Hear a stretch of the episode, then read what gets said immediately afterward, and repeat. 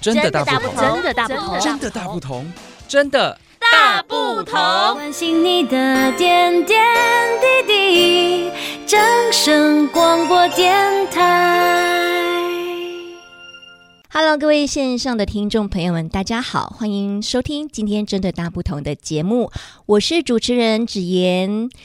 黑兔年的鬼门开已经到了。这个农历的七月有哪些禁忌，也是变作现在时下最热门讨论的话题啊。无论大家是不是有相信这个鬼怪一说哦，真的是呃宁可信其有，不可信其无哦，还是觉得有些禁忌也是有一些道理在的哦。因此呢，芷妍在这边贴心的为大家同整了十二个长辈还有命理学家常常提醒大家的禁忌，给大家来做一个参考哦。鬼月禁忌一。不要在晚上出游。民俗专家说，哈，由于鬼月是阴府鬼魂会到世间游荡的日子，因此呢，在荒郊或是人烟稀少的地方，阴气就会比较重，可能会招鬼上身，就会让你的哈这个运势就比较不顺。我个人是认为啦，如果你单独晚上在人烟稀少去冒险啊，或是去探险，本来就比较容易发生意外。其实呢，还是多多留心。真的会对自己比较好啦。哈。那鬼月禁忌二，不要晚上来剪指甲。也是根据民俗专家的说法啊，这个剪指甲的声音是很容易吸引好兄弟来上门，而且呢是在晚上十一点子时，这个发音跟子嗣是很相近的哈，有剪掉子嗣的这个含义。还有一个说法呢，就是说我们剪指甲会很容易掉魂哦。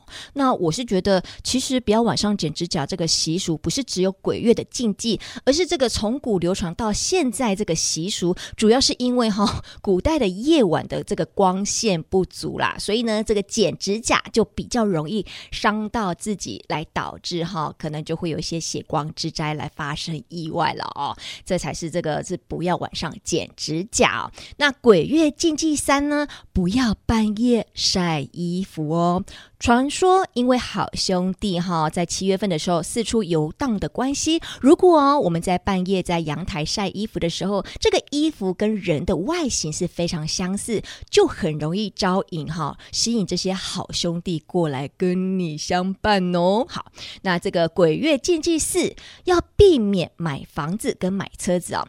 自古有一个说法，就是如果在鬼月买房子或是买车子的时候，比较容易买到不干净的车子或房子啊。而且呢，会有容易这个哈小事故来发生。同时呢，在农历七月哈，这个搬家的适合搬家的日子也是非常非常的少，也比较不适合搬家哦。那第五个哈，鬼月禁忌五，不要去危险或是陌生的水域啊。这个每到鬼月都会有长辈叮咛不要去玩水，以免发生意外。但其实主要原因还是因为哈，这个农历七月是夏天，太多的游客因为太热。而随便到没有告示或是没有安全措施的这个溪流来玩耍，而容易比较有意外的来发生呢、建议大家哦，在夏天玩水的时候，还是到我们这个水上乐园或是有管理的这个海域哈，呃，有安全人员的地方哈，才会比较安全哦。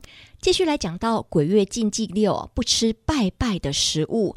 如果外出看到别人在拜拜的贡品，真的是不要随便乱吃哦，因为那可能是用来供养好兄弟的，这样等于是跟我们好兄弟来抢食物哦。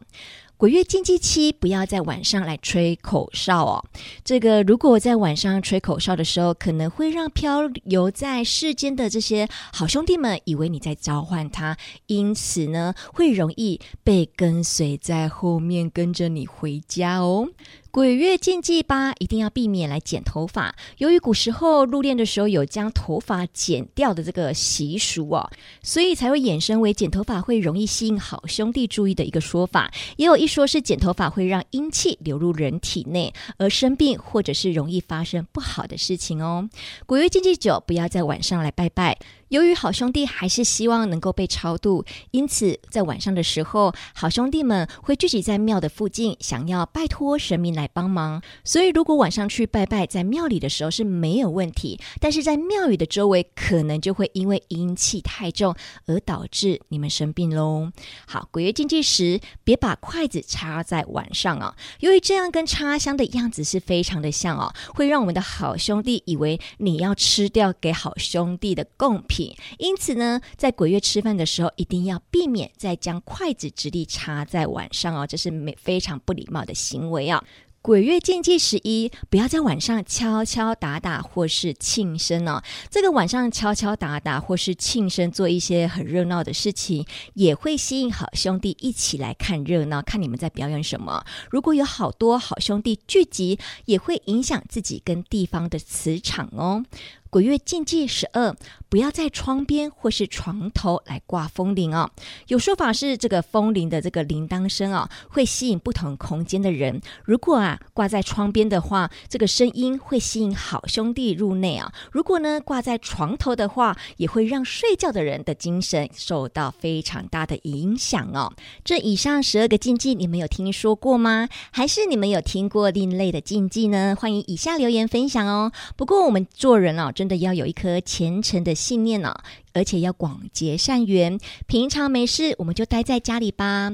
我想也是平安度过农历七月的一个好方法。今天的鬼月十二禁就分享到这边喽，感谢大家的收听，我们下次空中再会喽，拜拜。